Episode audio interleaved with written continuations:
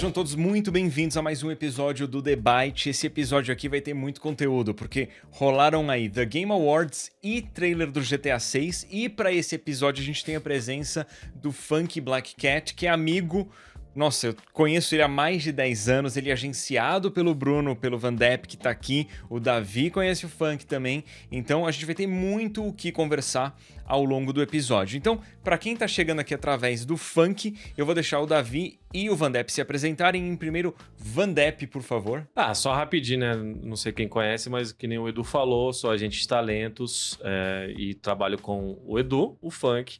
Acho que já participou aqui, Max MM e muitos outros aqui também. E é isso, a gente tem esse programa aqui, então deixa o Davi se apresentar, porque eu sei que vocês estão com pressa para chegar pro conteúdo. É isso aí, galera. Sejam bem-vindos a mais um episódio do Debate. Se você está chegando aqui pela primeira vez, vale a pena deixar claro que o Debate é o canal que a gente criou, eu, o Vandep e o Edu, para falar de criação de conteúdo, tecnologia e games também. Eu sou o Davi, eu sou o produtor oficial do Debate e também componho aqui a mesa com o Bruno e com o Edu para falar de todos os assuntos que a gente traz toda semana aqui nesse canal. E galera, para esse episódio a gente está com parceria com a EBAC, que é a Escola Britânica de Artes Criativas e Tecnologia. A EBAC está com descontos em dezembro. Ela oferece também benefícios tipo tutoria e até mesmo a possibilidade de garantia de emprego. E aí, eu vou mencionar alguns cursos que eu imagino que vocês tenham interesse, mas confiram a lista completa no site depois, ok? Mas, por exemplo, na parte de dados, você pode fazer curso de analista de dados ou cientista de dados em audiovisual, o que contribui com criação de conteúdo para o YouTube e outras plataformas, tem aí edição de filmes, fotografia, roteiro.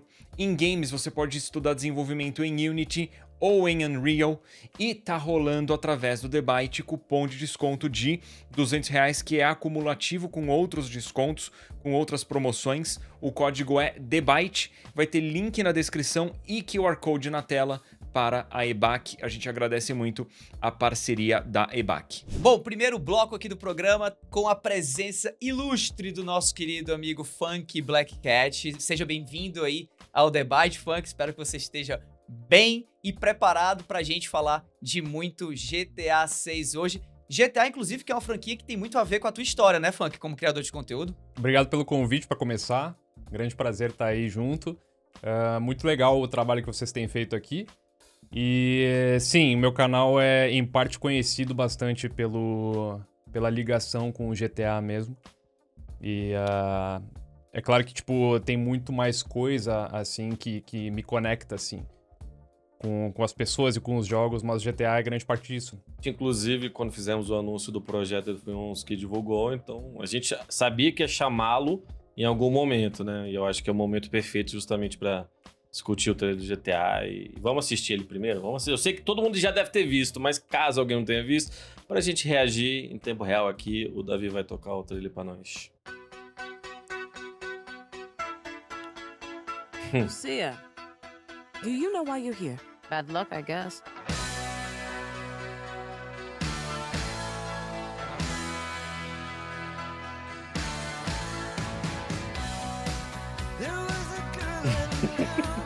Pet estralando, né, mano? Muito. Eu acho que eu assisti esse trailer, cara, umas 30 vezes já, tranquilo. É o que eu já ouvi dessa música não É. tá escrito. Uhum. Mas me Cara, sorri, você é- vê, na hora que começou o ten, ten, eu sorri, tipo. Ah, tem, Tem gente muita- perguntando se essa, é a Lu, se essa é a Lucia ou não, sabe? Tem muita coisa Não. muito impressionante nesse trailer. A menina do telhado, não. É, falam que é assim. Tem, tem gente falando, é, mas eu também acho que não é não. Agora, tem uma teoria interessante sobre o trailer que depois eu vou falar que, essa eu acho que pode ser plausível, digamos assim. The only way we're gonna get through this is Ô, by David Jones. together. Igualzinho o David Jones. não, eu vi. Tem dois, né, que estão parecidos Tem dois ele, aí ó. também, aí é o Dave aí. Aí também, aí também é. Mas nada a ver, eu achei que não tem nada a ver, não. De lado parece um pouco, vai. Do Dave, achei engraçado. O logo ficou muito bom, cara. Ficou Lindo. Cara, um negócio muito eu falei. gostoso, né? Não tinha como esse logo não ser lindo, porque o esquema de cores do Vice Isso, City isso. originalmente É, é, é muito bonito, sabe? Mas é, é engraçado porque várias pessoas fizeram, né, versões do, do logo antes dele ser anunciado e ainda assim eu acho que esse foi o, o logo mais legal. Especialmente porque ele deu mais ênfase a uma parada que em GTA V não tinha ficado tão em ênfase assim, que é o próprio nome, né? Grand Theft Auto, né? Tipo assim, voltou a ter Hum. destaque o nome Grand Ah, Theft isso, Auto, né? isso é uma coisa que eu tenho dúvida, na verdade. Se essa é a logo final ou vai, ela vai ficar do lado do alto, sabe? Se é coisa só do Hum, trailer hum. ou, de- ou vão mudar depois. Eu não, eu não tenho certeza sobre isso também. Mas é um bom ponto, Davi. Fica bem em destaque. Eu não tinha reparado isso. Por isso que você é design. Quando trabalha com isso, tipo, fica realmente.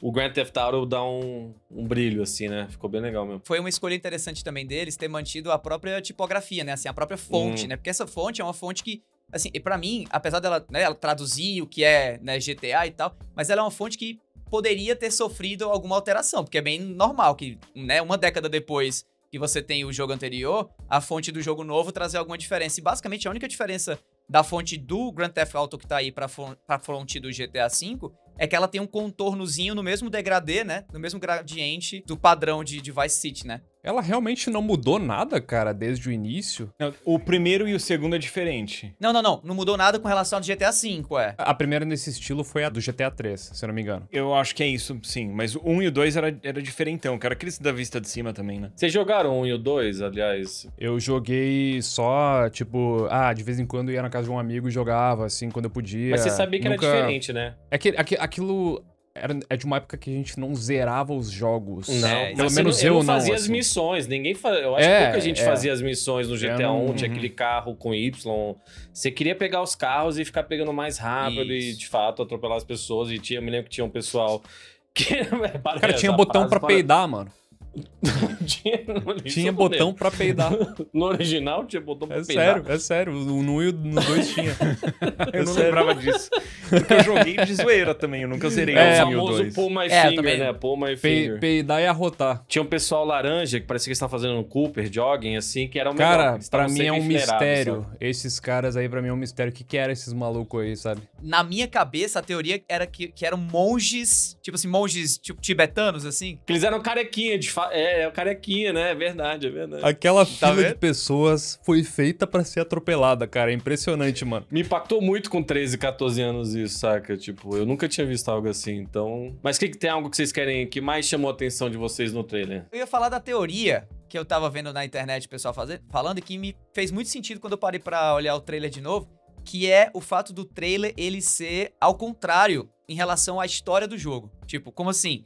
A Lucia, ela começa o jogo como, tipo assim, uma, uma ladra junto com o namorado dela aqui e tal, que ninguém sabe do nome, parece que é Jason, né? Acho que é Jason, né? É, estão dizendo que é Jason.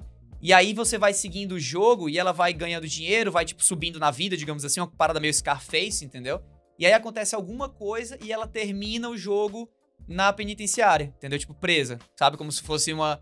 Como se fosse exatamente uma, uma vibe do tipo Scarface mesmo, assim. Só que Scarface começou. Spoilers pra Scarface, né? Mas Scarface morreu, né? O personagem. Mas ela termina presa, né? E aí o, o- é engraçado que o trailer começa ao contrário, né? O trailer começa com ela presa e aí solta, digamos assim. Ah, eu, não, eu não tinha pensado nisso, então você quer dizer que no começo ela tá contando a história de como chegou lá. Eu já fui direto de talvez ela saia da prisão. É, foi a primeira coisa que me passou na cabeça mesmo. Tipo, ela, ela tava ali por algum crime pequeno, entendeu? E aí ela sai e começa o jogo, né? Assim, é, é tradição no GTA os protagonistas já terem um histórico de crimes, entendeu? Tipo, isso seria uma coisa nova, completamente nova, se eles pegassem e fizessem o protagonista desde o zero a Breaking Bad. Entendeu? Tipo, ficando criminoso, né? Se tornando um criminoso. Isso seria uma coisa inédita, né? Eu não, não- não lembro de ter visto isso no GTA ainda. Mas ia ser difícil, acho que, desenvolver isso até, Funk, que você levantou, porque como é que você vai, tipo, de repente você começa a jogar o jogo, você virou um criminoso do nada, né? O jogo ia ter que ter um contexto todo pra você logo do começo poder atropelar a pessoa e roubar carro, né? É, tem, tem esse problema mesmo. né? A, a liberdade que o jogo te dá, às vezes ela entra em conflito com ah, o realismo da trama, entendeu? Então tem muito jogo que, por exemplo, não lida bem com tu apontar uma arma na cara de alguém, sabe? Que tem alguns jogos, por exemplo, o Starfield é um exemplo mais recente que eu sei, que tu aponta a arma na cara de um NPC, ele não tem reação nenhuma. Então, mesmo? alguns jogos é tão é, a, a disparidade disso é muito grande, então não tem uma reação. Eu não tô justificando o jogo não ter uma reação pra isso, eu acho que é falta de polimento, na minha opinião. Mas é, alguns jogos não tem nada a ver tu sair matando NPCs com a trama do jogo. Agora, um GTA tem tudo a ver, então realmente é uma, é uma questão que seria um pouco difícil de, de explicar se ela começasse não criminosa. Teve alguma parte, eu fiquei com, com isso na cabeça agora, teve alguma parte do trailer que vocês olharam assim e pensaram, cara, isso aqui é novo, isso aqui é diferente, no sentido de isso aqui não é bem GTA pra mim. Cara, é a, a cena da, da Stephanie, o cabelo dela é um negócio que você nunca viu no mundo dos games, cara. Aí eles falaram na, a de biquíni também, né? Que cai o cabelo assim perfeitamente, realmente. GTA sempre foi muito groundbreaking, assim, e eles vão ter alguma nova tecnologia para conseguir implementar uh, animações mais realistas em grande escala, porque eles sempre fazem alguma coisa nesse tipo, sabe? E as animações dos personagens estão absurdas, estão impressionantes demais nesse jogo. Aliás, vocês viram aqui esse, essa parte aqui que tem um aviãozinho, o Lou Gerald tá, tá 919, né? Que o Lou Gerald disse na teoria dele que é o dia que vai sair o jogo, 19 Nada de a ver. setembro. Isso aí tá escrito, eu acho que é Y69 if you can 919.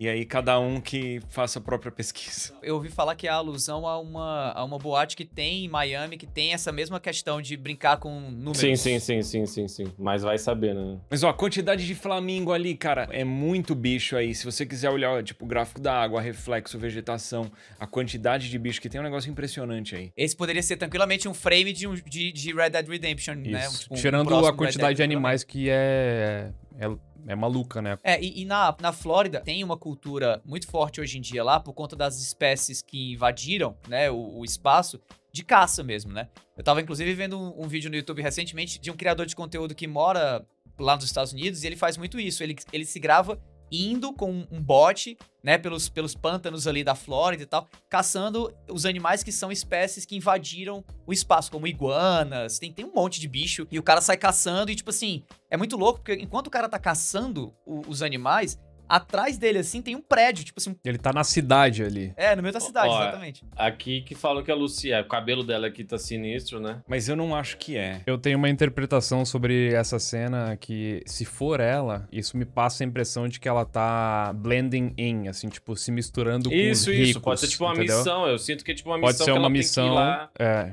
Pode, pode vir Isso. pelo biquíni, tipo, biquíni da Louis Vuitton, sei lá, é, inspirado no caso, né? Agora, assim, foi muita esperteza do- do- por parte da Rockstar, né? Pegar, tipo, intencionalmente é, figuras que durante esses anos, né, viralizaram na internet por conta do que aconteceu com elas na Flórida, tipo, ou cenas, né, como essa cena do, do crocodilo entrando é, na loja. Tipo assim, porque eles sabiam que a galera ia pegar os frames do trailer e iam atrás dessas referências e iam fazer, né? Tipo assim, foi pô, genial, cara, ter trazido isso já no trailer de, de introdução do jogo. Cara, é muito interessante porque sempre teve estranhos e doidos no GTA, né? Desde, desde os primeiros. E quando foi lançado o Vice City, ainda não existia, ah, pelo menos assim, não forte na internet, não existia o meme do Florida Man, tá ligado? E ah, agora eles têm muito material. Tem, tem um site muito interessante que tu bota tua data de nascimento, ou não, de aniversário, não sei. E ele te dá uma manchete do dia sobre algum Florida Man. É, pra quem não sabe, essa, essa, esse meme ou essa referência é. Tipo, a Flórida é tão doida que sempre tem alguma pessoa na Flórida fazendo alguma, alguma notícia de lá saindo que as pessoas fizeram alguma doideira. E aí tem essa coisa do homem da Flórida, né? Porque sempre a coisa, a notícia mais maluca que você consegue pensar aconteceu na Flórida. Que inclusive é uma, uma razão que esse jogo, né? É um lugar perfeito pra isso. Tem tudo a Uhum. ver com os Estranhos e Dois do GTA. Inclusive, Flórida agora tem o estado, tem um nome no GTA que não existia antes, até onde eu, onde Sim, eu sei. é. Qual, qual é o nome mesmo? Leônida. Leonaira, não sei. É. Voltando na cena da, da menina de biquíni lá no, no prédio, eu acho que aquela cena representa duas coisas. Número um, ali eles sabiam que a galera ia ficar analisando o cabelo, porque, tipo, a física do cabelo ali tá absurda. Mas pra mim essa cena representa também o fato de que os prédios do game vão ser mais acessíveis. Furo de BRKC-dor. Furo de BRKC-dor. aqui Não, não é furo, é eu sei, eu tô brincando. É, existe Mas- uma existe uma especulação, um rumor de que 70% dos prédios vão ser acessíveis. Nossa, que loucura. E você não tá animado pro jogo, Davi? É isso? Você realmente. Não, é, é- é- eu não, eu desconhecia esse rumor, mas assim, pô, da hora. Se isso se concretizar mesmo, é, até como, até do ponto de vista técnico, isso me impressiona, né? Assim, não só, ah, bacana, o que é que vai ter nesses prédios, mas assim, você ter um jogo de mundo aberto com esse grau de, de detalhamento, digamos assim. Cara, eu acho, eu acho o seguinte sobre isso. Isso é impressionante, sim, sabe? É, esse negócio de prédios acessíveis. Mas tu olhar na prática, isso é só espaço a mais num jogo de mundo aberto que outros jogos já trazem, só que de uma forma vazia, entendeu? A, a grande pergunta é: o que, que, eles vão botar nesses lugares, entendeu? O que, que, que vai ter nesses interiores? para justificar o hype, assim, de, ó, oh, vamos acessar os interiores. Será que é só o fato de que, nossa, é muito legal tu ter a liberdade de acessar os interiores? Será que isso é, é suficiente? É, eu acho que a Rockstar é uma empresa que ela sabe implementar feature em jogo. Ela não ia colocar por colocar isso. Se os prédios vão ser acessíveis, eu acho que existe um propósito para isso e isso agrega ao invés de ser uma, uma feature inútil que mais toma tempo de desenvolvimento e não, e não melhora a experiência de jogo. Um, sobre essa cena, outra coisa que me chama a atenção, que eu lembrei também, quantidade de prédios, o tamanho da cidade. A cidade tá gigantesca. E são várias, né? E aí um ponto que eu queria abordar também em relação a esse trailer é que assim, GTA V é o maior produto de entretenimento da história. O GTA Online gera uma renda absurda pra Rockstar. Então a Rockstar ela tá numa, numa posição em que assim, ela tem o dinheiro que ela quiser para investir no GTA e ela sabe que o GTA vai vender tanto que vai gerar lucro, não importa o quanto ela invista, basicamente, né? Então ela pode se dar liberdade de investir ali 1, 2, 3, 5 bilhões de dólares no jogo. Esse jogo vira, ele vende, ele rende. Sim. Essa é uma liberdade que só a Rockstar tem no mundo dos games. E acho que é por isso que ela se dá liberdade de demorar tanto tempo desenvolvendo os jogos, mas ela se dá liberdade também de dedicar muito dinheiro, muito recurso humano para desenvolver detalhe que a gente tá aqui admirando, né? Tipo a física do cabelo. Você não precisa de uma física de cabelo bem feita pro jogo ser bom. Eu acho que é mais uma questão de tempo disponível do que dinheiro disponível, sabe? Porque dinheiro outras empresas também têm, sabe? Tudo bem, nem todas têm tanto dinheiro quanto a Rockstar, mas algumas têm muito dinheiro, mas tempo não tem como dilatar. É que a, questão do dinheiro, eu, eu acho que se outra empresa investisse, sei lá, 2 bilhões de dólares num jogo, por mais que a empresa tenha esse dinheiro, o dinheiro não necessariamente dá retorno. O jogo não necessariamente cobre os custos de desenvolvimento. Ah, sim, isso sim. Mas com o GTA gente dizer... que cobre vai ser sucesso, assim, independente do que acontecer, né? Tipo, é. vai, porque, vai vender. Até porque o investimento que eles estão fazendo nesse jogo não vai ser, não vai se pagar só nesse jogo, né? Porque essa, a mesma engine, a mesma tecnologia vai ser usada na versão online, né? Que, que ninguém sabe se vai lançar junto, se vai lançar depois e tal. E com certeza na versão online, é, pelo sucesso de GTA Online, né? Isso mostra pra gente que realmente, assim, a grana pesada mesmo, talvez nem venha com GTA 6, que já vai, presumo, vender muito, mas sim na continuidade com GTA Online ou na versão online de GTA 6, né? E tem que pensar também na integração que eles vão fazer com o RP. A gente no GTA 5 teve a integração com o online, no 6 a gente vai ter um online mais robusto, levando em consideração que a comunidade quer ter a liberdade de produzir conteúdo. Inclusive, deixa eu perguntar uma coisa para vocês. Assim, é, eu não joguei GTA Online praticamente zero. Eu acho que eu joguei mais Red Dead Online do que GTA Online, pra vocês terem uma ideia, assim, o quão pouco que eu joguei. E aí eu pergunto para vocês que jogaram, é, o que realmente me gera muita curiosidade isso. O que é que vocês enxergam em GTA Online, né, que, que foi apresentado em GTA Online, ou que viralizou em GTA Online, né, tipo assim, realmente pegou lá e tal, que pode ser trazido para GTA 6? É, o, o, GTA Online ele se tornou um, um game as a service, assim, que a Rockstar nunca tinha feito antes, entendeu? A continuidade daquele jogo é absurda, a quantidade de conteúdo que lança é absurda.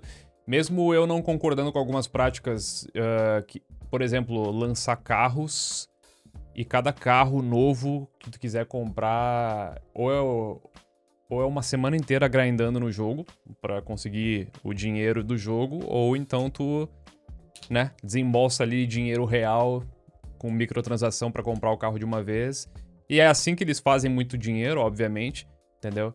Mas é que tem que que eles estão lançando conteúdo o tempo inteiro, não tem como negar, sabe? E eu vejo isso ficando muito mais forte nesse jogo agora, com muito mais possibilidades, ainda mais com a implementação do RP, que eles devem estar tá bolando um sistema 10 vezes mais robusto do que o, o GTA Online que a gente conhece. O que eu ia falar de GTA Online, assim, eu não jogo mais, faz muito tempo que eu não jogo, quando eu abri o GTA Online era pra fazer corrida ou qualquer coisa de zoeira com e com amigos. Tanto que eu fiz muito vídeo de GTA Online pro, pro meu canal.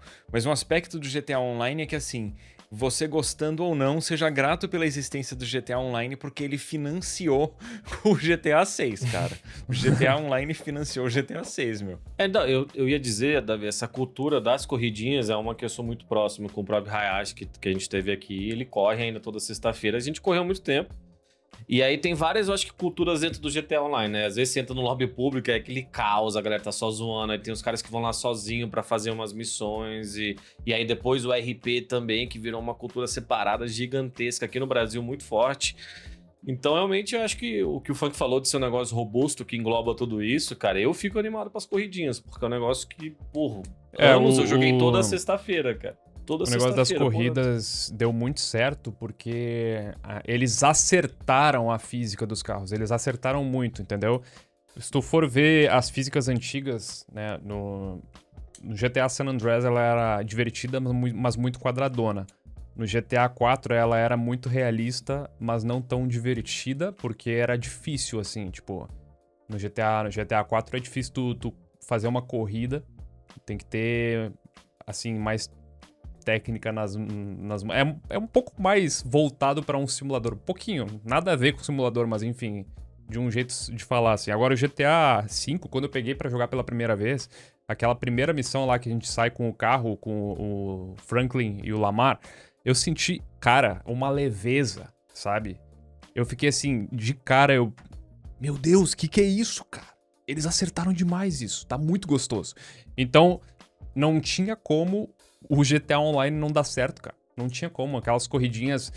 Nem, cara, galera que nem gosta de jogo de corrida gosta de jogar. Sim, e quem gosta de jogo de corrida também gosta, e a questão é a, a criatividade que você pode ter com as corridas, David. Por exemplo, o Hayashi até hoje corre, tem outros streamers que fazem também, é o público que cria as corridas todas as semanas, entendeu? Então tinha um fluxo constante por anos e anos e anos da galera fazendo playlist. Aí a gente tem os criadores preferidos. Os caras faziam um conceito da playlist de oito corridas e com vários loopings e, e uns esquemas automáticos, né? Que você pega um boost, você não precisa nem mexer num carro, Cara, ele vai, é gira, joga. Isso. É muito da Sabe? hora. Aí tem, e aí tem com a moto, tem a física da moto, que você puxa a moto pra trás e você consegue voar até onde você quiser. E aí, pô, ajuda, tem, tem, tem tudo, sabe? Então eu acho que é uma cultura muito legal, muito específica e vai ser muito doido ver no GTA 6. Inclusive sobre isso aí que tu falou da- da- das rampas e etc. Eu, eu acho que assim, pra mim o, o GTA On- Online foi lançado e eles nem tinham pensado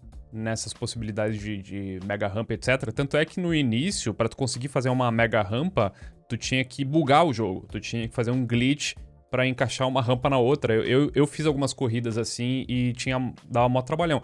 Hoje em dia, faz tempo que eu não acompanho como é que tá a, a, a parte de criação de corrida, mas tem novas ferramentas, tem novas rampas que eles viram que o negócio deu muito certo, sabe? Não, mas as ferramentas com quem é bom de criar corrida é inexplicável. Assim, se vocês não entram no GTA Online muito tempo, você pega uma corrida de um criador que é criativo, justamente, você não acredita naquilo, assim. Eu né? lembro, eu O- joguei várias vezes com vocês. E, então, e foi melhorando, e a fluidez das corridas, alguns fazem alguns negócios difíceis, mas alguns são umas corridas muito fluidas, muito gostosas, cara. É, é- parece limitado, assim, o que você consegue fazer com o que eles oferecem. E agora imagina que isso tá em desenvolvimento pela Rockstar há uns 10 anos. Eles têm noção de que física de veículo é super importante. E cara, GTA V é um jogo que foi criado para Xbox 360 e PlayStation 3. A gente pulou uma geração inteira, né?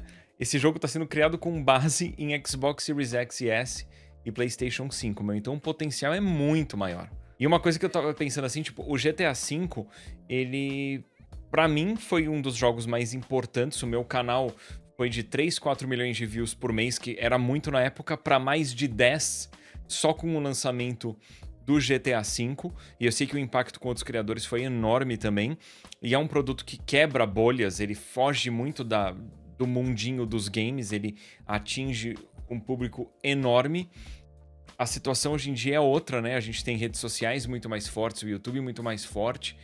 Cara, esse jogo quando lançar, meu, vai ser um negócio que ele vai quebrar o o que a gente compreende como desempenho de vídeo. O trailer já tá mostrando isso, né? Rapidinho Isso. passou de 100 milhões de views. Mas eu acho que assim, muito criador vai crescer muito por causa do GTA 6. A minha esperança é, se eu não tiver chegado nos 10 milhões de inscritos até lá, o GTA 6 vai dar aquela forcinha, porque é um negócio bizarro, cara. É- todo mundo, cara, é um público potencial para GTA 6 praticamente, porque ele quebra bolhas, ele quebra barreiras. Quem gosta de games tem uma chance enorme de gostar de GTA. Não é em primeira pessoa, que para muitos é uma resistência. Não é jogo que te força a seguir na história, né? Você tem liberdade total do que fazer. Então ele agrada muita gente, meu. Eu, eu acho que vai ser um negócio assim. Já tá sendo, né? Um, um exemplo da força da indústria de games e, e do que a maior propriedade de entretenimento do mundo consegue fazer. Todo mundo parou pra assistir isso, é surreal. É, falando, falando nisso, né? Falando no trailer de, de anúncio do jogo e, e os recordes que o trailer quebrou e tal, um- uma grande pena, né? Um grande lamento é que ele vazou, né? Vazou um dia antes de ser, de ser anunciado de fato pela conta oficial da Rockstar e tudo mais. Vazou de uma maneira péssima, inclusive, né? Vazou em baixíssima qualidade com Não, é, é, eu ia falar, é sintomático, Davi, do, dos dias de hoje. O negócio no Twitter com Bitcoin em cima em baixa É. qualidade, sabe? Bem-vindo É ao nosso mundo de hoje, né, cara? Foi um balde de água fria na- no dia, cara. É que assim, eu tava. Como todo mundo, né? Eu tinha programado fazer o conteúdo certinho no dia certinho. Eu fiquei muito feliz, na verdade, que a Rockstar marcou uma data, porque facilita muito pra nós, sabe? Ah, E eu tava, cara, eu tava completamente fora, assim, tava com os PCs desligados, eu tava lá na, na sala, tava tocando guitarra especificamente, né? Tipo. e, tipo, tava em zero condição, assim, de, de abrir uma live naquele momento, sabe? E, porque pra abrir uma live, assim, pelo menos aqui, comigo no YouTube, tem um certo processinho, assim, de, de algum, sabe? Tem um tempinho, fazer thumbnail, fazer os metadados, etc, etc. Programar a live não é tão rápido quanto na Twitch, por exemplo. E, cara, eu vi, não, não tinha condição mais de abrir live. Eu fui correndo gravar um vídeo, sabe? Que tava mais assim na mão. É, comigo me pegou bem no susto, assim. Eu tinha na manhã de segunda-feira, porque o trailer ia ser publicado na manhã de terça-feira. Então, na manhã de segunda-feira, eu fiz uma thumbnail, eu programei a live, então eu fiz, né? Além da thumbnail, título, descrição, programei o horário certinho, abri o OBS pra organizar o sistema de live, porque como eu não faço live praticamente nunca hoje em dia, eu criei toda a cena do zero, deixei tudo arrumado. Que bom que eu fiz isso pela manhã, né? Eu deixei tudo programadinho e ok, toquei o meu dia. Meu, eu tava na sala de casa jogando Tales of Iron, que é um jogo. É tipo um Metroidvania com um rato e sapo, com uma, é uma animação maravilhosa. Tava jogando, cara, aí eu vi a, lu- a luz do celular aten- assim aparecendo e eu vi que era o Davi, no grupo do debate. É, depois eu olho que eu tava num chefe no Tales of Iron. Aí eu matei o chefe, eu olhei, eu. Caraca, mano, vazou? É de verdade isso? Aí eu, tipo, corri, cara. É, É, eu só, assim. só avisei aqui em casa, meu, vazou o trailer do GTA. Aí a minha esposa falou, nossa, vai e faz a tua live então. Eu falei, tem certeza? Ela, tenho. Aí eu subi, cara, correndo, eu abri a live, eu não, nem me preparei, tipo, psicologicamente, não me penteei, não fiz nada Nem do botou tipo, as sabe? calças. É, pergunta importante, calça ou sem calça, né? né? Tava de sunguinha que nem a do cara do trailer. Aí, cara, eu abri a live e aí eu falei, mano, tipo, cara, não vai dar em nada isso, né? Porque, tipo, foi no susto. Mano, daí eu olho assim, tipo, em instantes, 3 mil pessoas. Eu olho, 6 mil? Hã? 12 mil? Aí eu falei, ah, cara, não vai subir muito mais o número do que isso, então espero mais um minutinho e aí eu assisto o trailer pela primeira vez com a galera. Cara, eu. Quando eu comecei a assistir o trailer, eu já tava com 40 e tantas mil pessoas na live. Cara Assim. chegou a isso, não sabia, cara. Cara, é, Cara, deu é acho que insano, pico né? de 45 mil pessoas. Foi um negócio bizarro, bizarro, assim. E curti bastante. E daí eu. Depois de assistir o trailer pela primeira vez na minha, eu falei um pouquinho o que, que eu pensei. Daí eu fui analisando quase que frame a frame com a galera. Mas daí o que aconteceu é que eu terminei a minha live e essa live, assim que eu encerrei, ela já tava bloqueada por direitos autorais pela Rockstar. E aí eu fiquei na dúvida: opa, isso aqui é um bloqueio legítimo? A Rockstar não quer que a gente assista o trailer? Ou é porque isso já estava no Content ID, estava bloqueado o conteúdo e ela ia liberar quando publicasse o trailer oficialmente? E ficou claro que era isso. Ela não queria que a galera assistisse antes, por isso que ela já tinha bloqueado o trailer. Só que depois ela ia liberar. Mas eu, na dúvida e vendo que eu tava com bloqueio, Cara, eu me ferrei muito nisso. Porque aí eu entrei com um pedido de remover aquele trecho do trailer do meu vídeo. Que se eu tivesse errado de remover, era só eu restaurar. A Rockstar liberou a galera usar o trailer, mas como eu removi pela parte de direitos autorais, eu não consegui restaurar isso mais pro meu vídeo. Então meu vídeo vendo o trailer não tem o trailer, só a análise do trailer depois. Eu achei engraçado isso que aconteceu contigo, porque no começo, pra mim, tu teve muita sorte, sabe? Porque eu fiz a mesma coisa que tu, né? Eu gravei o negócio, tentei soltar, bloqueado. Aí eu cortei.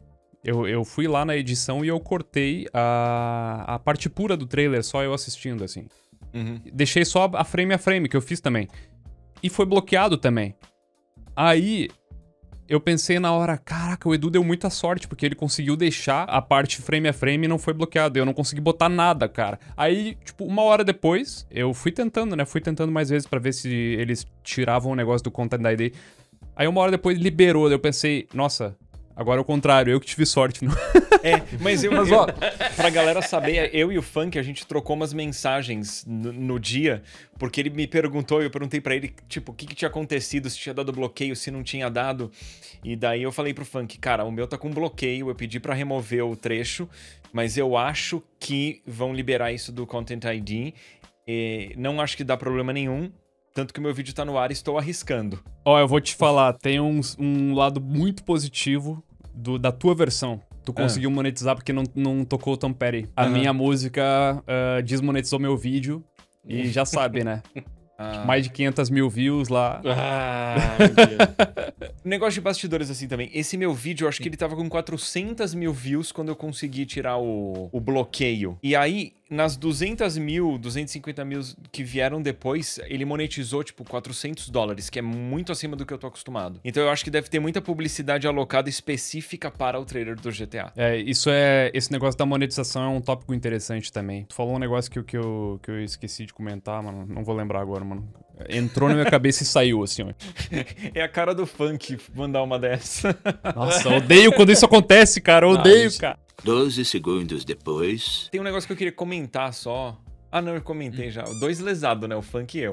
Eu comentei já que o, que o GTA V, pra mim, tipo, mudou a minha vida. Eu já falei disso. Lembrei. Então, Edu, tu falou que tu cortou o conteúdo. Quanto tempo isso demorou? Quanto tempo o YouTube levou pra liberar o teu vídeo? Porque isso pra mim sempre leva no mínimo um dia. Cara, foi rápido. Foi coisa.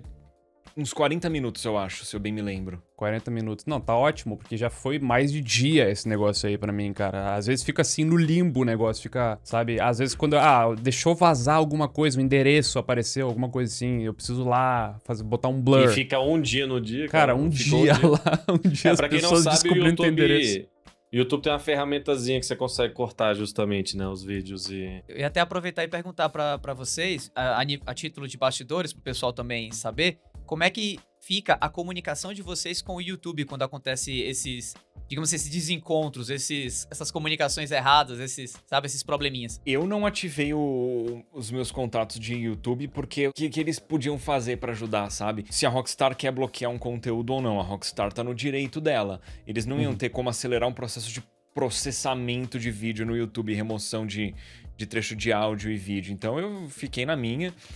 Claro que no dia seguinte, se tivesse bugado o processamento do meu vídeo, eu, eu falava com o contato do YouTube. Eu evito ativar as pessoas fora de horário comercial também. No máximo, talvez o YouTube viu que tava dando, né, e não sei se eles diretamente têm um contato com a Rockstar, mas com certeza a equipe aqui não conseguiria fazer nada. É, o negócio do, do processamento, ele, ele depende da fila, né, cara? E Isso é mais impressionante ainda, na verdade, porque imagina quanto conteúdo tava sendo gerado quando tu botou pra cortar esse conteúdo, entendeu? E isso entra num, num outro tópico interessante que é, eu acho que existe prioridades na fila de acordo com o tamanho do canal.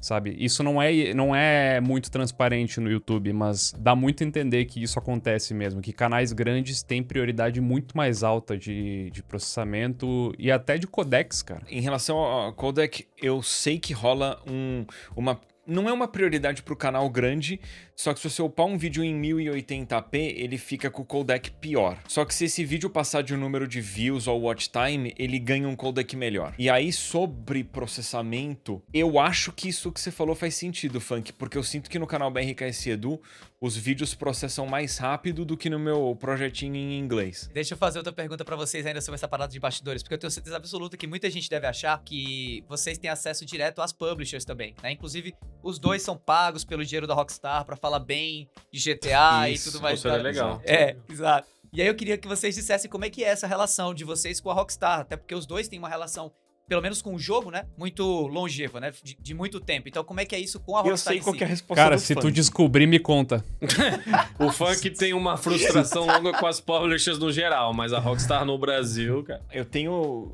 E é ruim a minha relação com a Rockstar. Não por culpa minha, tá? Deixando bem claro, porque assim, a Rockstar, com o GTA V, eu tinha um contato lá dentro que ficou de me enviar o jogo em antecipado pra cobertura. E aí, quando chegou, tipo, os dias do lançamento do jogo ali, o cara sumiu do mapa, nunca mais me respondeu. Pouco tempo depois do, do lançamento do GTA V, eu entrevistei a tradutora do jogo pro meu canal e a Rockstar exigiu a remoção do vídeo. Pelo menos, eles foram legais de não dar um strike, eles só pediram a remoção do vídeo do canal. Caraca, que doideira.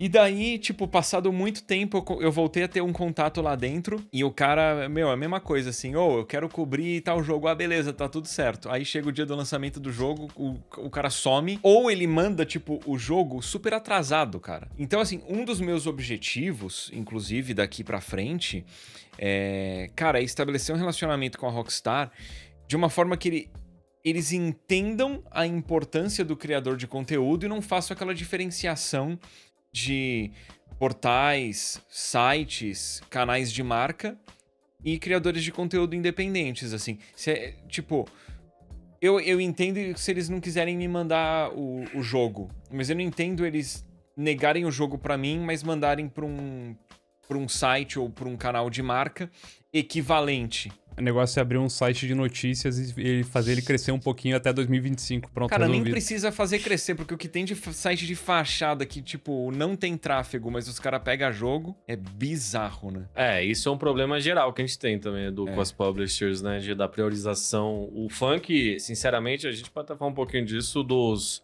dos que eu trabalho, até pelo histórico do funk e o tamanho dele, cara. A gente às vezes tem problemas de conseguir que pra ele, assim, na terceira, quarta leva de um God of War, sabe? Uns negócios assim. Eu acho o seguinte, tipo, muito desse negócio aí é, se baseia em networking, que eu não sou muito bom, entendeu?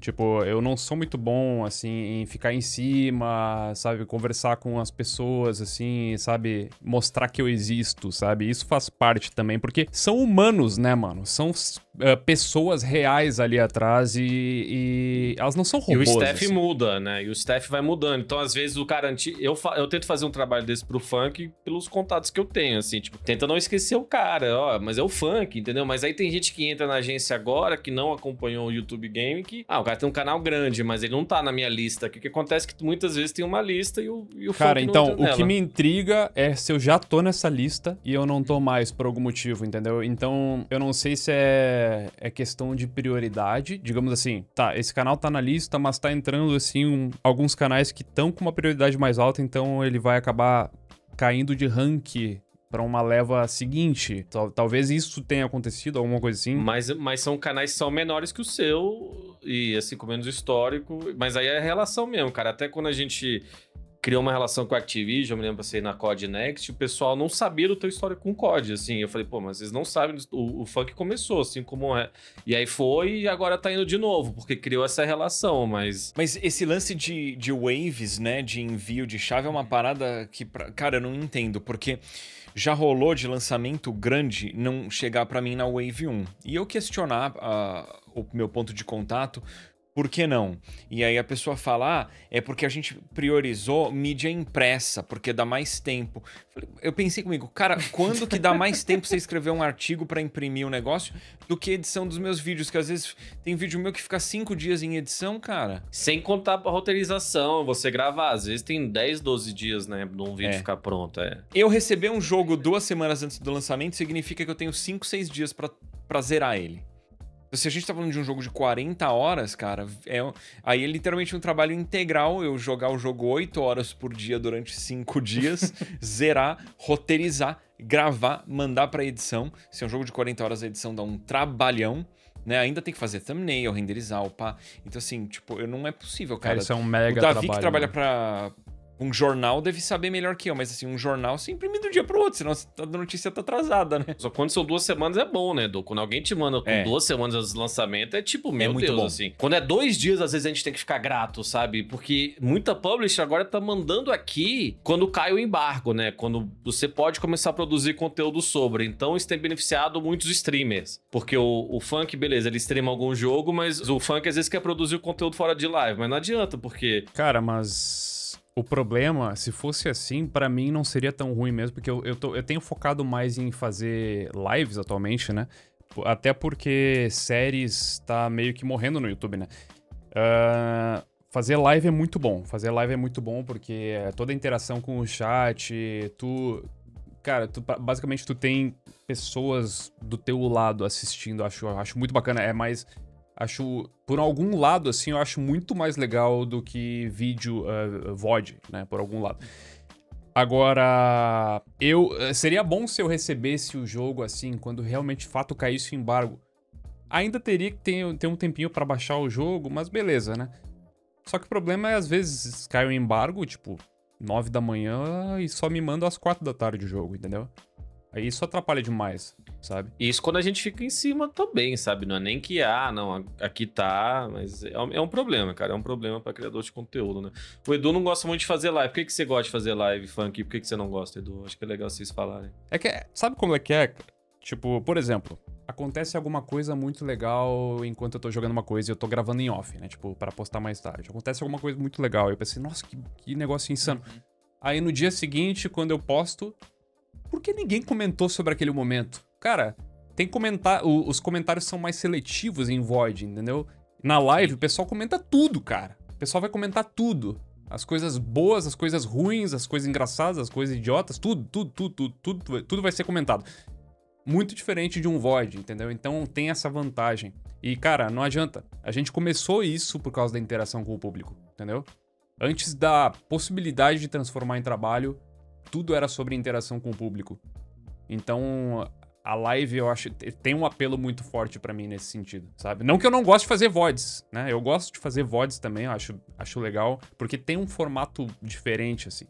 Ele é mais polido, digamos assim, do que uma live. É sem falar que a live é mais um, é, é mais um, um- um formato que permite, talvez até mais do que o VOD, quem sabe, permite você produzir ela e aí depois você produzir um VOD a partir dela e aí depois desse VOD você produzir outros conteúdos. Então acaba sendo um formato que, bem no topo, ele nasce e a partir dele você consegue ver vários e vários e vários derivados. Coisa que não aconteceria com o VOD, né, cara? O VOD já tá editado, né? Ele já tá meio Exatamente. que... É. É, quem, quem faz isso é o Adolfo do FIFA, cara. Ele literalmente, o único conteúdo que ele cria é live, ele vai muito bem na Twitch. E disso, tem um editor que toca 100% o canal dele no YouTube, que também vai super bem. 5 vídeos por semana, mais de 100 mil views. E agora o TikTok dele tá indo bem, 100%. Ele não gravou um negócio que não foi pra live. Mas aí é o estilo de criador de conteúdo, né? Não tem jeito, é do jogo. Mas continuando assim, claro, não, não é só coisa positiva a live, né? Tipo, o- um lado negativo da live é que, primeiro, tu tem que estar com uma disposição maior pra estar ali por umas 3, 4, 5 horas, entendeu? Tu tem, tu tem que estar, assim, disposto. E tu tem que estar preparado pra lidar com ah, coisas negativas, né? Tipo, toxicidade. Às vezes às vezes esquenta, tu esquenta a cabeça mais do que tu gostaria e tu acaba, sabe, dando um rage desnecessário, tu acaba xingando, dando uma patada em alguém do chat que nem merecia tanto assim. Algumas pessoas merecem, sabe, só pra deixar claro. Algumas pessoas merecem algumas patadas, mas às vezes, às vezes eu fico meio, meio raivoso, olho pra cima, fico em silêncio e boto assim, ocultar o usuário. O funk é o mais raivoso que eu já vi o funk, tipo, bravo, assim. Engraçado. É, eu não, eu não demonstro muito. Não, mas é. Esse é o lado negativo da live, mas por um lado tem gente que prefere isso, essa coisa mais autêntica até, sabe? É, outro problema que eu vejo muito em live, é, é algo que inclusive me, me afasta, assim, da ideia de, de um dia abrir um canal pra fazer live, de, de faz- né, de streaming e tudo, é que você não consegue planejar muito ao redor da live, né? Tipo assim, a sua vida, ela, ela na verdade, a, a live é a parte mais importante, digamos assim, parece, né? E você tem que planejar a sua vida toda. Você não consegue fazer a live caber dentro de um espaço do seu dia ali específico. É, com, é como se fosse quase que o oposto, né? Digamos assim. É, não se você faz integralmente, né? Você não faz. O Hayashi, por exemplo, às vezes a gente é chamado para uns para uns eventos, ou olhar, ah, vai ter que dormir no lugar. E ele fala, não, porque aí é um dia que eu já perdi, vou perder live, É eu faço aí. todo dia, nove da manhã, nove e meia da noite, seis vezes por semana. Então tudo é em gi- gira em volta disso, É isso absolutamente aí. tudo. E, e cara, eu- eu, eu sou parceiro da Twitch. Depois que eu saí da, da Mix, eu falei, eu quero streamar cinco, seis meses aqui, cinco vezes por semana, para aprender a fazer isso de vez. E era, eu achava muito ruim que às vezes você vai abrir a live, você tá empolgado. Aí, sei lá, você tem menos público ou você não tem menos, menos falado do que você achava. Isso te dá uma desmotivação. Aí, às vezes, você vai lá e você tá meio desanimado, aí você faz e você fica. Já fiz live de 9, 10 horas seguidas, sabe? Tipo, mas um desgaste físico, porque você é o produtor, você é o apresentador, você é absolutamente tudo, isso que ninguém tem. A parte técnica, eu ficava olhando, sabe? E você tem que olhar o chat, aí você tá jogando, aí eu não tô acostumado, eu tô só jogando aqui, aí não falei com o chat, aí não.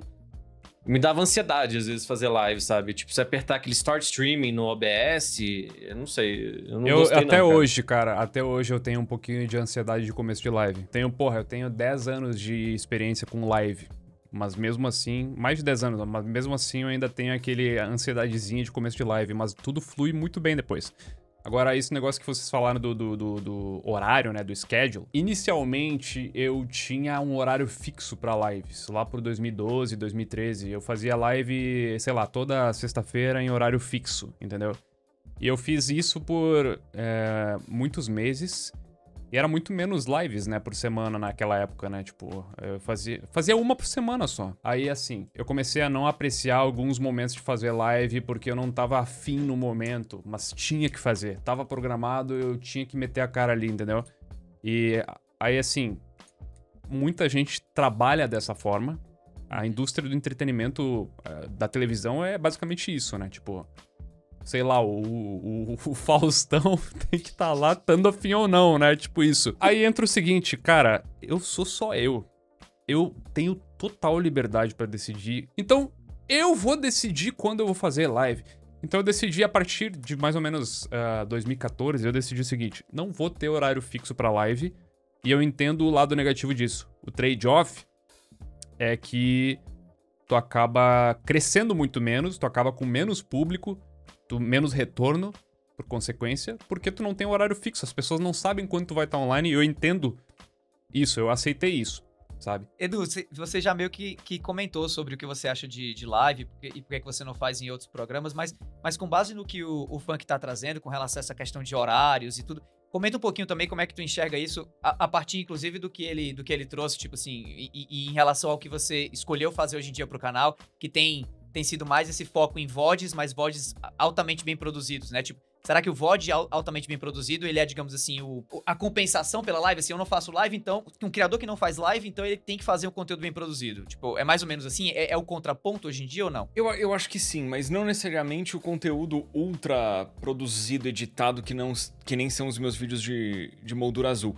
O meu pensamento pra eu não fazer live hoje em dia é o seguinte: difícil encaixar rotina de live na minha vida de pai, tá? E eu acho que é importante ter pelo, pelo menos uma rotina não de horário exato, mas você saber mais ou menos quando você quer abrir live. Mas isso pra mim, até com muita flexibilidade, é difícil, tá? Eu não curto ficar sentado duas, três, quatro horas seguidas jogando. Eu gosto de jogar por uma hora, dou uma pausa de uns 15 minutos, aí eu vou, jogo mais uma hora, dou uma pausa. Nisso em live já não ia funcionar tanto.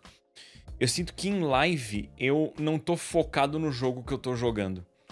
A minha atenção tem que estar distribuída numa série de coisas. É o jogo, é o chat, é moderar o chat, é ver se a live tá fluindo bem, se não tá tendo travamento. E aí, o que eu mais gosto de fazer, que é jogar, fica meio assim, com muitas distrações. E aí, nisso tudo, a qualidade da live não é a mesma que a de um VOD. Você tem uma perda de qualidade visual, de áudio, e por esses motivos todos eu prefiro fazer vídeo. Porque mesmo que seja um vídeo de gameplay, vamos dizer, O vídeo de gameplay vai ter uma qualidade melhor de áudio e vídeo do que a live, porque a parte de vídeo vai ter o bitrate melhor e o vídeo é processado, não, não tá ao vivo, né? E se você precisar fazer algum tipo de correção, reposicionar a câmera e tal, você pode fazer isso tudo na edição do vídeo. O áudio, na minha opinião, fica melhor também, porque você pode equilibrar melhor o som, né? Fazer um mix de som com mais atenção a detalhes. Ainda mais hoje em dia que eu tenho feito alguns vídeos com som surround, isso não seria possível ao vivo. E daí, entrando no conteúdo elaborado, obviamente não dá para você fazer um vídeo com uma edição elaborada ao vivo. Aquilo tem que ser um vídeo. Seja um vídeo meu de moldura azul, seja um vídeo do Games Edu, aquilo ali não tem como a gente fazer ao vivo. Então é por isso que eu não tenho feito live. Mas assim, eu gosto de fazer live. Tem um jogo que eu acho que encaixa muito bem em live, tipo o jogo da From Software, porque é um jogo de repetição e é um game que não tem diálogo, tem muito pouco. Dá para você jogar ao vivo e curtir. Cara, a galera torcendo para você passar ou não de um chefe, sabe? É, um Cuphead, eu fiz Cuphead uma fase, só que aí você, eu me lembro que eu fui fazer, eu tava no mundo e eu comecei a ficar muito frustrado que eu não conseguia passar. Aí as pessoas começam a ficar com pena de você, saca? Pelo menos foi o meu caso. Essa dinâmica de live é legal. Para mim, o maior impedimento, porque eu poderia escolher alguns conteúdos para fazer em vídeo e outros em live, mas o meu maior impedimento é mais a rotina de pai mesmo, de querer estar tá presente aqui. Me vejo voltando a fazer lives? Cara, pontuais, sim. Frequentes, acho difícil. Acho. Acho bem difícil. Eu queria continuar perguntando. Esse assunto é fascinante para mim, né? Assim, quem, quem me conhece sabe e tal. Então eu vou continuar perguntando porque eu acho bem legal aproveitar, inclusive, que tá o funk aqui e, obviamente, o Edu também, Van Depp. Eu queria perguntar para vocês, me veio muito à cabeça quando a gente tava falando de live e de tipos de conteúdos diferentes e tal, o que hoje muita gente que virou viciada no YouTube consome, mesmo quando a gente fala de games necessariamente, que não é série, não é live de gameplay, mas sim essa, esses conteúdos que às vezes são VOD, às vezes são live de reação, né? Da galera comentando outras coisas, né? Tem vários criadores de games hoje em dia, especialmente na gringa, que ficaram famosos muito mais por esses conteúdos reagindo a alguma coisa do que dos seus conteúdos de games, apesar de serem criadores de games. Até no, no The Game Awards agora e tal, tiveram alguns criadores que foram é, premiados ou nomeados exatamente em cima disso. Não conteúdo de gameplay, mas conteúdo de reação em cima de gameplay, em cima de qualquer outro assunto. Como é que você, funk, enxerga isso e depois também como é que o Edu enxerga isso com relação ao que vocês ou fazem ou planejam fazer mais ou menos? Como é que tem sido a experiência de vocês com esse tipo de conteúdo, seja live de reação, seja VOD de reação. É interessante esse assunto porque a gente, sem nem perceber, a gente sempre fez react. A gente faz react de cenas que acontecem no videogame. Isso é uma parada interessante se tu pensar, sabe? Uh, o conteúdo produzido, assim, realmente do zero, ele, ele não é tão frequente, assim, no meu canal. Às vezes, fora, uh, às vezes rola, assim, um vlog, alguma coisa assim. Às vezes rola uma live. Às vezes não, é bem frequente, na verdade. Eu fazer uma live só conversando com o chat e tal. Mas sim, a gente pende né? A gente, a gente, a gente tende a, a acessar conteúdos que já estão ali estabelecidos para reagir e isso dá muito certo, sempre deu muito certo, sabe? Acho que o público tem um grande prazer em assistir isso aí, sabe? E uh, eu, eu, eu, às vezes, eu tento evitar de começar a ver alguma coisa se eu tô... Por exemplo, se eu tô só conversando com o chat, às vezes eu tenho... Tento evitar porque se eu começar a ver alguma coisa eu não vou parar mais, sabe? Hum. Vai ver, assim, uma enxurrada de conteúdo, assim, que o público vai mandando, mandando, mandando, mandando. Aí, assim, tem muita coisa legal que o público manda para tu assistir, tem outras coisas que não são tão legais e acaba ficando aquele negócio, né, meio chato, assim, sabe? Entendeu? Agora, realmente é impressionante. Os maiores. Acho que os maiores canais no YouTube atualmente é tudo React, né? Então, o, o React, para mim, que tem valor e que é o que eu gosto de consumir, apesar de consumir muito pouco, é aquele React que ele se diz ser um react, mas ele na verdade é uma análise disfarçada. Então, é um vídeo, por exemplo, do Maximilian Dude, que é um criador gringo que eu gosto de acompanhar, que fala de jogo de luta e muito Final Fantasy. Eu gosto dos reacts dele, porque o react dele, cara, é ele pegando, sei lá, um trailer de Final Fantasy e dissecando aquilo e lembrando de coisas que rolaram no original e, e questionando como que vai ser no, no remake, no rebirth. Um, ou você pegar um react de um músico reagindo a uma composição de um jogo de videogame, mas daí o cara analisa aquela composição. Então isso para mim tem um valor. Agora, o react basicão, eu não tenho muito interesse. De React recente que eu assisti, cara, eu fui assistir o vídeo do Funk com o trailer do GTA 6. É que tem, tem os dois tipos mesmo, né? Tem, tem os dois tipos. Tem aquele lá que o cara só fica. Oh, oh, ha! Isso não. Cara, é conteúdo vaziosíssimo isso. Vaziosíssimo. É, é, não tem valor pra mim esse tipo de conteúdo. Agora. Mas, mas tem gente que faz com humor. Eu gosto muito do Vinicinho. Não sei se vocês já viram ele, cara. Ele é muito, muito, muito engraçado, entendeu? Então, Então, ele quando pausa, o cara- faz umas é. reações. O que importa Ele são as pausa e- pausas, cara. O que Isso, importa são isso, as isso. pausas e os comentários pertinentes. Tipo, entendeu? ele Isso é um transforma no bom. conteúdo muito bom, assim. Ele transforma É. um negócio que é um vídeo de um cara falando alguma besteira e transforma um negócio que, tipo, eu volto pra rever, pra rir em voz alta, sabe? Tipo, pra rever Aí- aqueles momentos. Então, eu acho genial, saca? Aí é que tá, eh, não. O React, o React não é só um, um balaio de conteúdo ruim, entendeu? Tem tipos Uhum. diferentes, entendeu? Total. Tem, tem muitos vídeos que agregam muito, sabe? Sabe por que, que eu, eu pensei nessa pergunta? Porque eu fiquei imaginando enquanto eu estava aqui olhando nós quatro na, na live aqui e tal, a gente gravando e tudo. E eu pensando assim, caraca, velho, o Casimiro ia gostar muito de estar no meu lugar agora aqui. Bom, galera, no último episódio a gente anunciou que tá com uma parceria com a Nuvem e graças a isso a gente tem aqui o Boletim Nuvem, que vai ser um espaço pra gente discutir novidades, notícias da indústria de games. Como a gente teve o The Game Awards, isso já é um baita de um boletinzão nuvem, então a gente vai aproveitar o The Game Awards para estrear o quadro Boletim Nuvem. A Nuvem, parceira aqui, revendedor oficial de chave de jogo, é publisher, super confiável, vai ter link na descrição e QR Code na tela para você que quiser comprar algum jogo pela nuvem ou conhecer mais da empresa.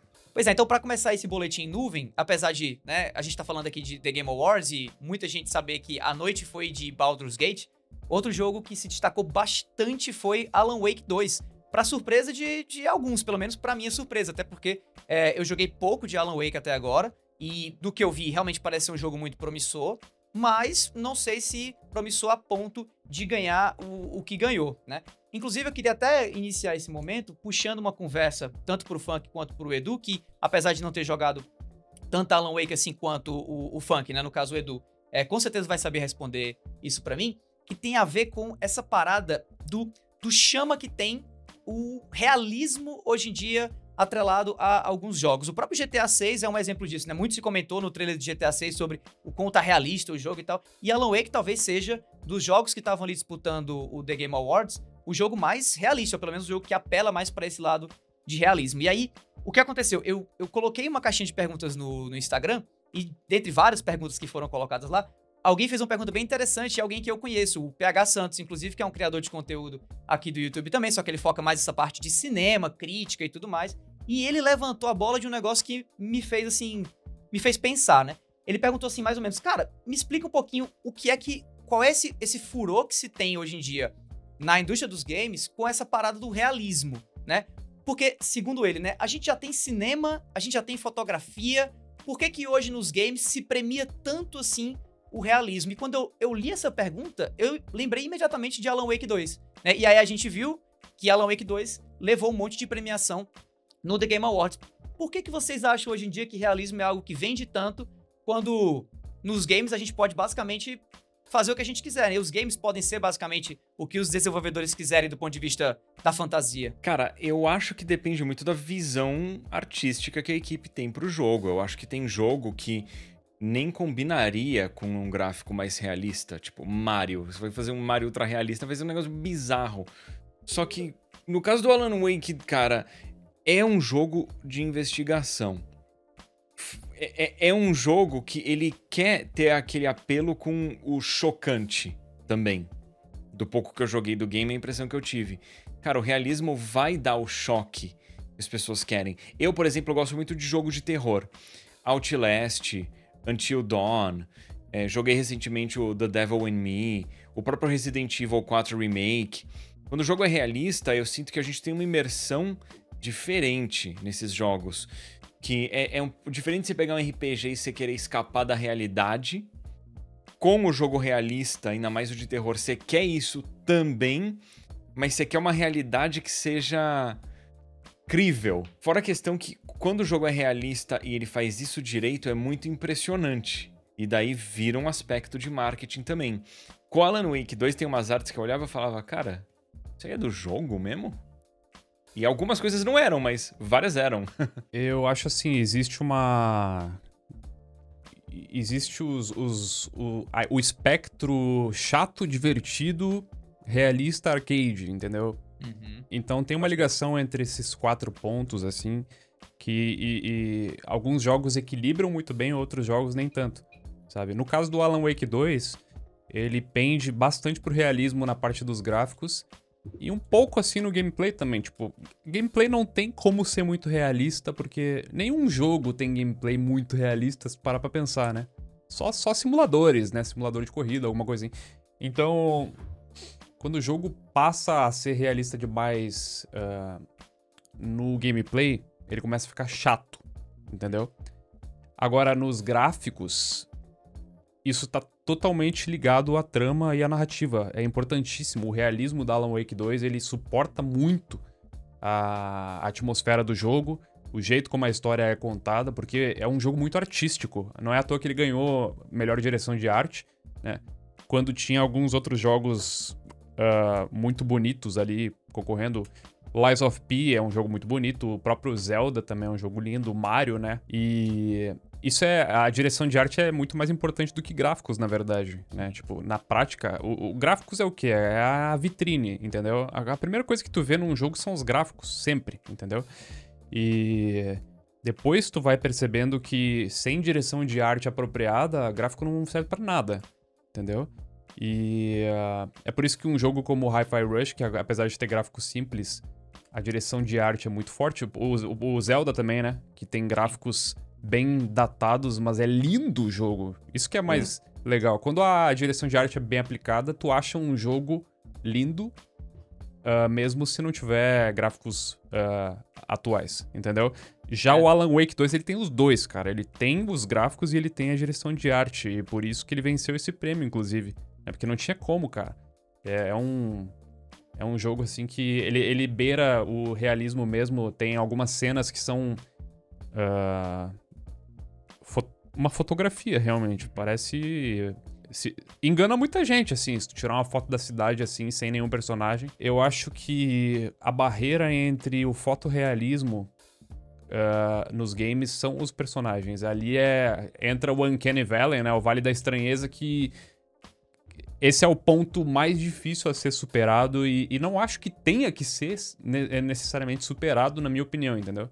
Eu acho que o- o jogo pode ficar mais voltado pra arte mesmo do que pro realismo. É, é engraçado. O, o ponto que me fez olhar pro lado do realismo do, do Alan Wake e concordar que realmente é um jogo que, que tem um realismo muito legal e beira, inclusive, o Vale da Estranheza, não tava nem no, no fotorrealismo do cenário, nem nas escolhas de direção de arte com relação à ambientação e tal, e nem à história, mas sim a animação dos personagens. Eu achei a animação dos personagens assim, um negócio absurdo, assim, fantástico. Eu ficava besta. Porque é, é, eu, eu gosto muito de. Eu sou um pouco ansioso quando eu jogo.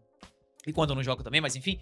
É, e quando um personagem tá falando alguma coisa que eu sei que é importante, mas que eu não preciso estar olhando pra ele, ele fica falando aqui e eu fico andando, né? Eu fico zanzando, procurando as coisas e tal. Mas a animação dos personagens de Alan Wake era.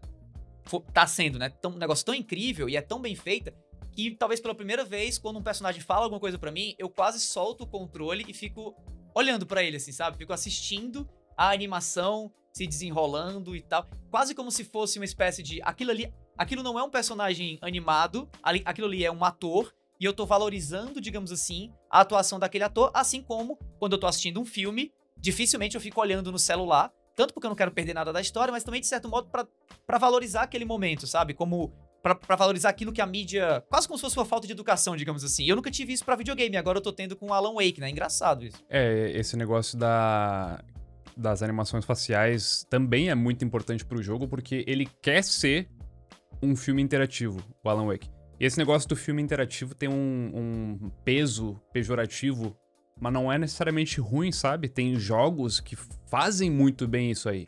Entendeu? O Alan Wake, ele, ele tem bastante disso, sabe? Ele, ele parece, parece realmente uma série de suspense que tu tá ali acompanhando e tu tá vidrado, sabe? E a- a- o realismo na- nas expressões faciais faz muito parte disso, né, cara? Tu quer Tipo, ver, ver quem é que tá falando ali, os NPCs, o que, que, que, eles estão passando, assim. E é uma parada que realmente. ah, os jogos, eles têm uma certa dificuldade quando não se trata de personagens muito principais, né? Foi uma crítica do que foi feita ao Final Fantasy XVI, né? Que os personagens secundários, o, o nível de qualidade deles de modelagem estava consideravelmente abaixo do casting principal. Já uma notícia desse mesmo The Game Awards que me surpreendeu muito veio da categoria de criador do ano. Isso por quê? Porque quem ganhou esse ano foi uma VTuber. Sim, sim, chamada Iron Mouse, é uma VTuber latina, inclusive. E é claro, como a gente tem aqui, né, criadores de conteúdo na mesa do debate, eu tenho que perguntar pro Funk e pro Edu o que é que vocês acharam da vitória de uma VTuber na categoria de criador do ano do The Game Awards. Nossa, cara, nem me fala, mano. Eu, cara, a minha reação foi completamente desnecessária. Eu não sabia que essa mina aí tinha co- condição, tá ligado?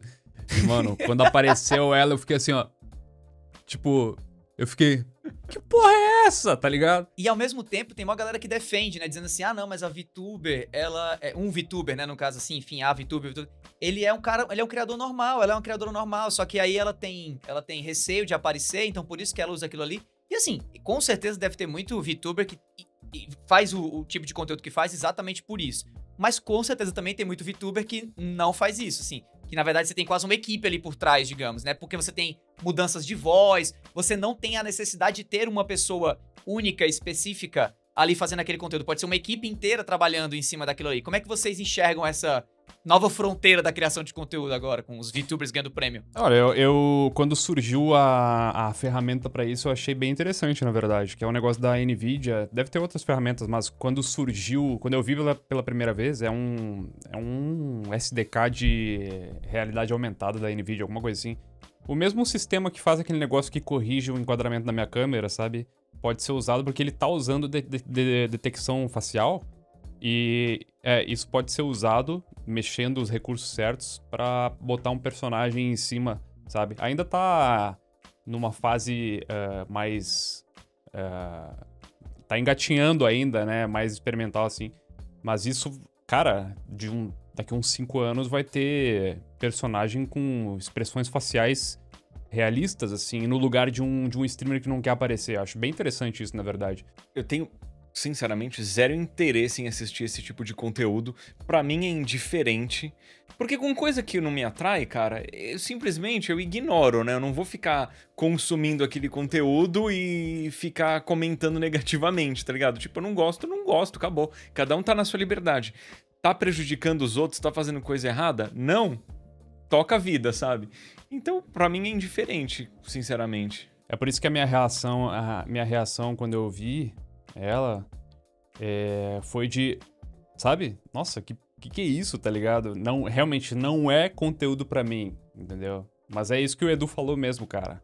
Tipo, se não é um negócio pra ti, só ignora, tá ligado? Deixa rolar, entendeu? Tem gente que gosta, sabe? É, eu, eu, eu confesso que eu, me faz pensar muito sobre o, assim, criadores que estão envelhecendo, criadores que estão cada vez mais assim com menos tempo para poder produzir os seus conteúdos e que podem olhar, quem sabe, para uma, uma solução tecnológica como, como essa, como realmente o the next step, entendeu? Eu inclusive me esqueci o nome do criador, que esse ano mesmo ele entrou numa polêmica com relação a isso. Eu vou até colocar ele aqui na, na edição, porque ele anunciou para a comunidade dele que ele ia começar a introduzir no canal dele em alguns vídeos um avatar, né, é, tipo, né, feito de com a tecnologia de VTuber e tudo mais, pra ver no que é que dava, né, assim.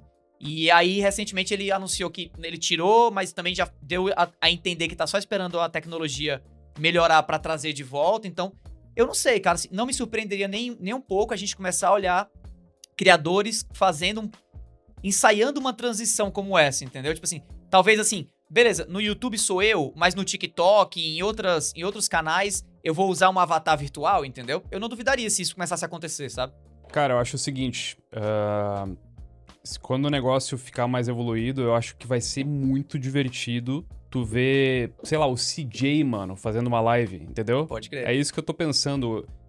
Uh, claro, isso pode dar problemas com royalties no futuro? Pode, mas acho que só se o cara crescer muito, assim. Mas imagina que engraçado tu abrir uma live e tem algum personagem de videogame ali fazendo a live com expressões que parece que tá no jogo mesmo, entendeu? É, é, puxando aí dessa parte de, de direção de arte, de animação e, e trazendo um pouco essa, essa pegada que o Sam Lake tenta fazer na Remedy, né? De fazer com que os jogos sejam, serem, sejam quase séries, né? Quase filmes.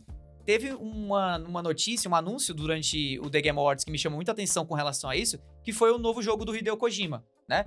Hideo Kojima que não necessariamente tinha uma relação muito grande com essa parte de não sei, não sei necessariamente de realismo, mas assim, essa fidelidade a ponto de ser uma coisa que, né, de ser o, principal diferencial do jogo. Mas aparentemente com esse novo jogo dele, né, o OD, né, que, que aparentemente tem a ver com overdose, né, overdose, né, o foco é trazer essa imersão por meio do realismo e por meio da animação dos personagens. Tanto que, né, durante o trailer do, de anúncio do jogo, é, apareceu lá um, basicamente cenas de captura de, de, de, expressões faciais de três atores, né, hollywoodianos, famosíssimos e tudo mais. E aparentemente o jogo vai fazer uso do potencial tecnológico da nuvem da Microsoft, já que é um jogo do, feito em parceria com o Xbox Game Studio, né, Studios, para fazer a coisa acontecer. E aí eu queria perguntar para vocês o que é que vocês acham dessa tentativa de criar uma ponte, aí referência de Death Stranding, quem pegou, né? De criar uma ponte entre o, o, o que o Kojima é conhecido, que tem mais a ver com essa parte de gameplay e esses universos criativos, com esse mundo do realismo, já que o próprio Kojima no palco disse que o que ele tá produzindo é parte jogo, parte filme e parte uma experiência nunca antes vista, como é, né, bem característico do Hideo Kojima. O que é que vocês acharam quando vocês viram esse anúncio? Sobre fotorrealismo e Kojima, eu só queria mencionar que, assim, para mim, o PT, o que era o teaser do Silent Hills, era extremamente fotorrealista. Era um negócio absurdo que até hoje ele se segura muito bem graficamente. E o Death Stranding eu acho que é bem fotorrealista também na modelagem dos personagens. Nos closes que a gente tem nas cutscenes, eu acho que o Death Stranding tem um, um gráfico assim absurdo. Eu fiquei bem impressionado com o que o Kojima mostrou de gráfico do, do projeto novo dele, do OD. E claro que não dá pra gente entender muito bem do que, que se trata o projeto, mas a ideia que eu tenho é que esse é um jogo que vai ter ênfase em narrativa e é de terror. Isso é, é, é o que é, me chamou a atenção e, e, eu empolguei bem com o, com o projeto. Eu, para ter um ponto para levantar sobre isso, é a parceria com o Jordan Peele, que para mim é um... Sinceramente, a única pessoa que eu saio do cinema, de casa para ir no cinema, são os filmes do Jordan Peele, cara. Eu tenho um negócio com ele que, para quem não sabe, era um escritor de comédia. Tinha o K.M. Peele com... É, que era um programa muito bom, e ele escreveu tanto o Corra, né, o Get Out, o Us, o Nós e o Não, né? Que é o Nope, que olha, não olha para cima, que são filmes de suspense e terror. Cara, para mim, um dos.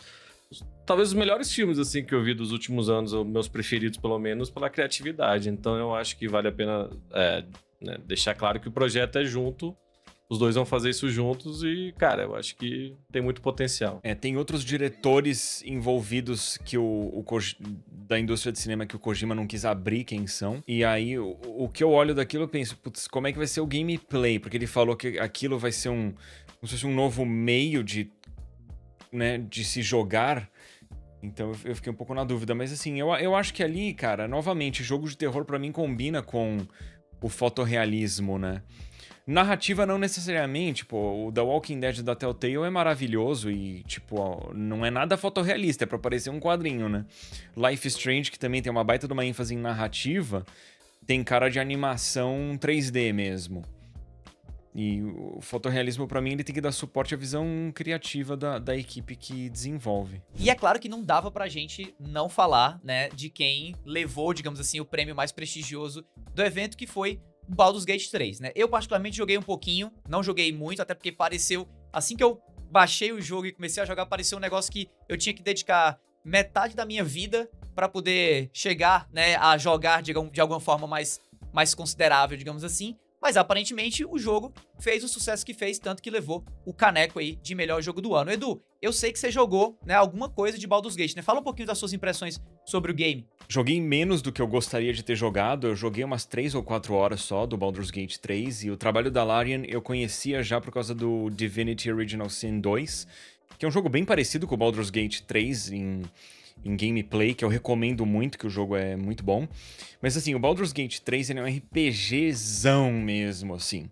Então ele é um jogo muito denso em história, sistema de combate consideravelmente complexo, na minha opinião, porque envolve não só o lançar dos dados, mas também de você entender muito elementais propriedades do cenário que você pode utilizar a seu favor.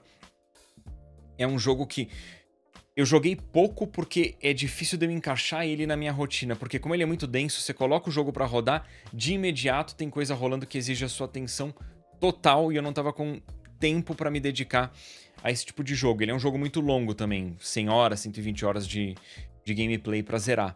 Mas eu lembro que o que eu joguei, cara, trilha sonora espetacular, a atuação dos personagens muito boa. Eu fiquei muito impressionado com os gráficos do jogo, que é um aspecto que eu vejo pouca gente elogiar do Baldur's Gate 3, mas quando eu joguei, cara, modelagem do rosto dos personagens, o brilho no olho, aquilo para mim chamou muito, muito a atenção. E eu conheço muita gente que jogou e zerou, e assim, a opinião de geral é que é um game que você começa a jogar e ele, assim, te puxa para dentro dele que você não quer parar.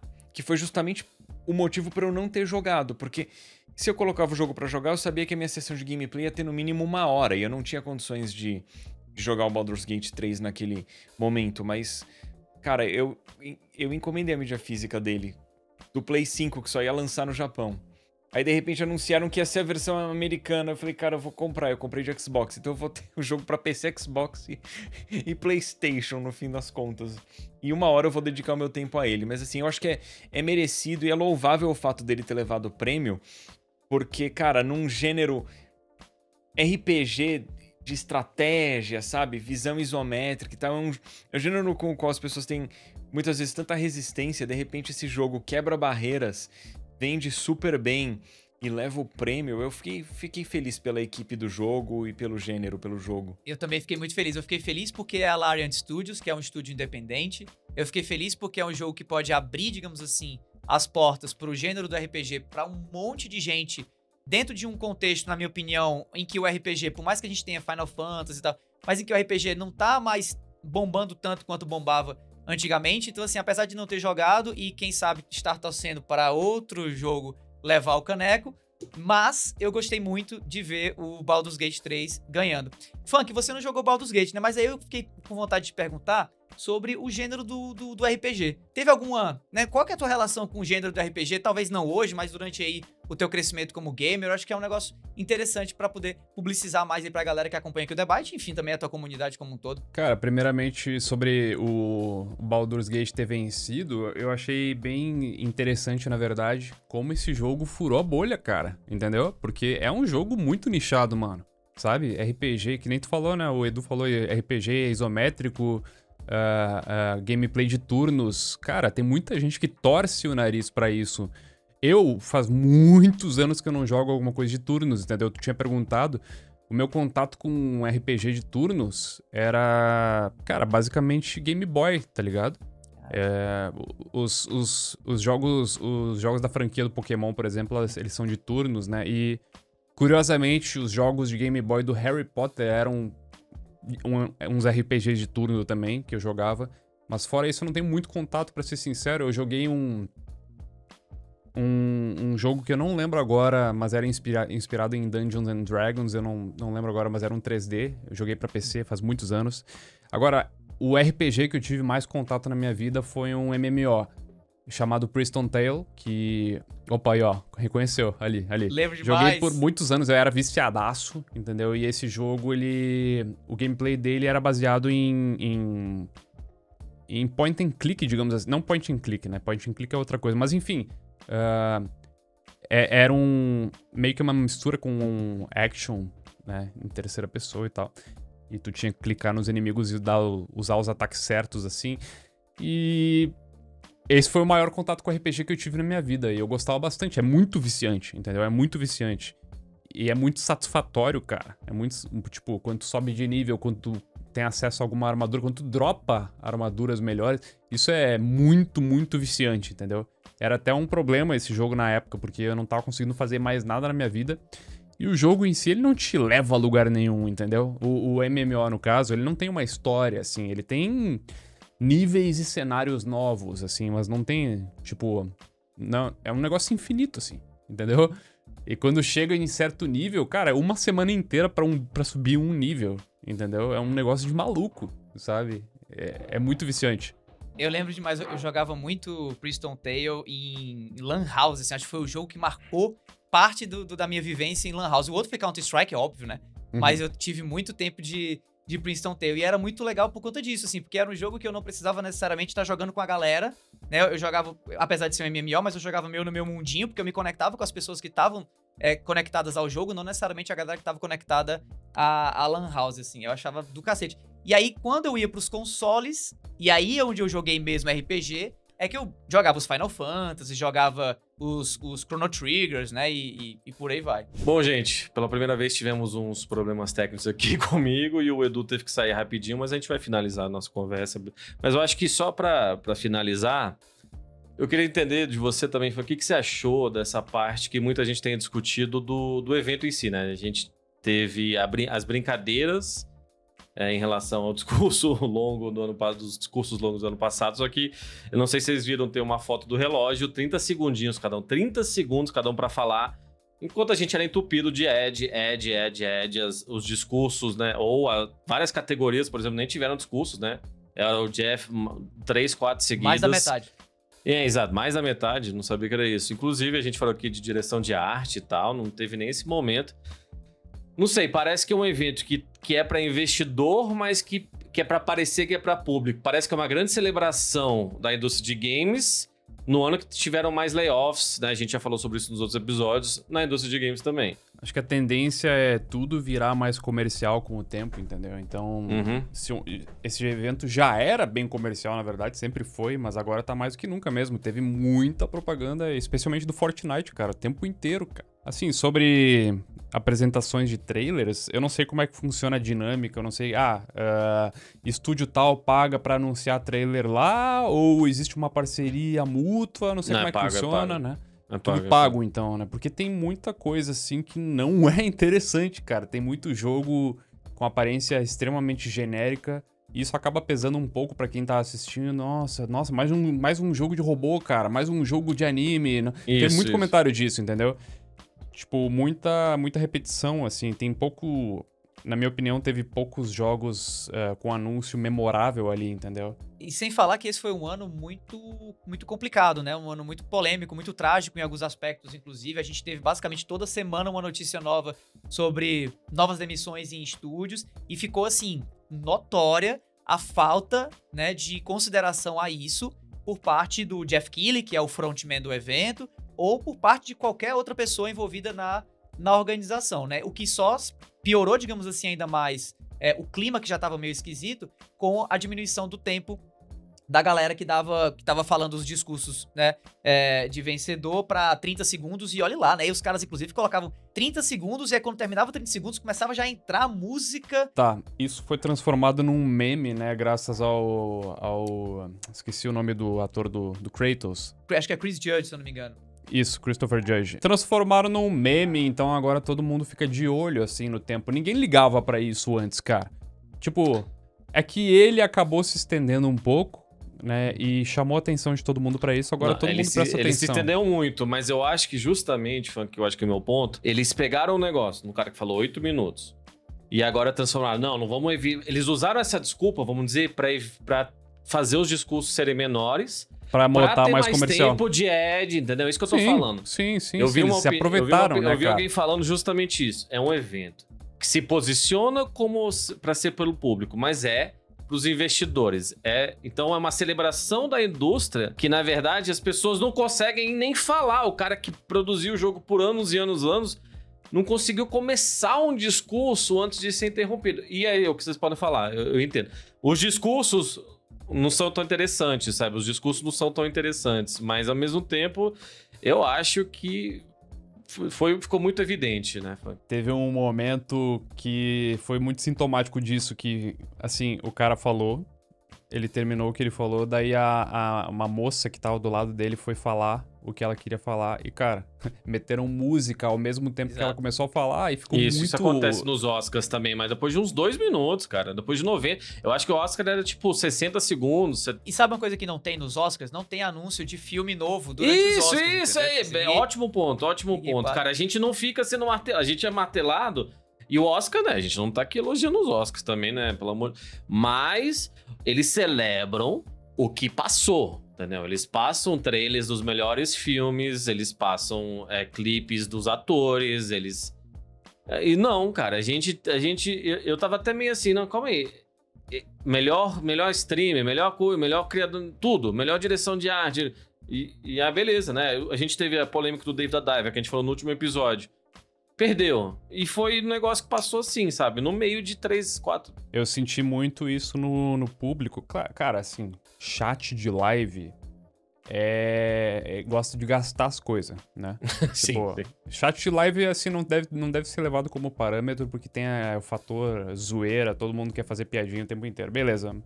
Mas deu pra sentir, assim, uma sincera impaciência do público com muita encheção de linguiça, muito jogo que não parece nada interessante, assim, sendo anunciado, e É. o tempo inteiro, tempo inteiro um atrás do outro, assim, e, e parece que não... A sensação é que não deu pra respirar nesse evento, cara. Sim, e tem gente falando bem dele, e eu entendo, assim, por exemplo, muita gente acessa não pra ver um discurso de alguém que ganhou, mas é uma celebração da, da indústria.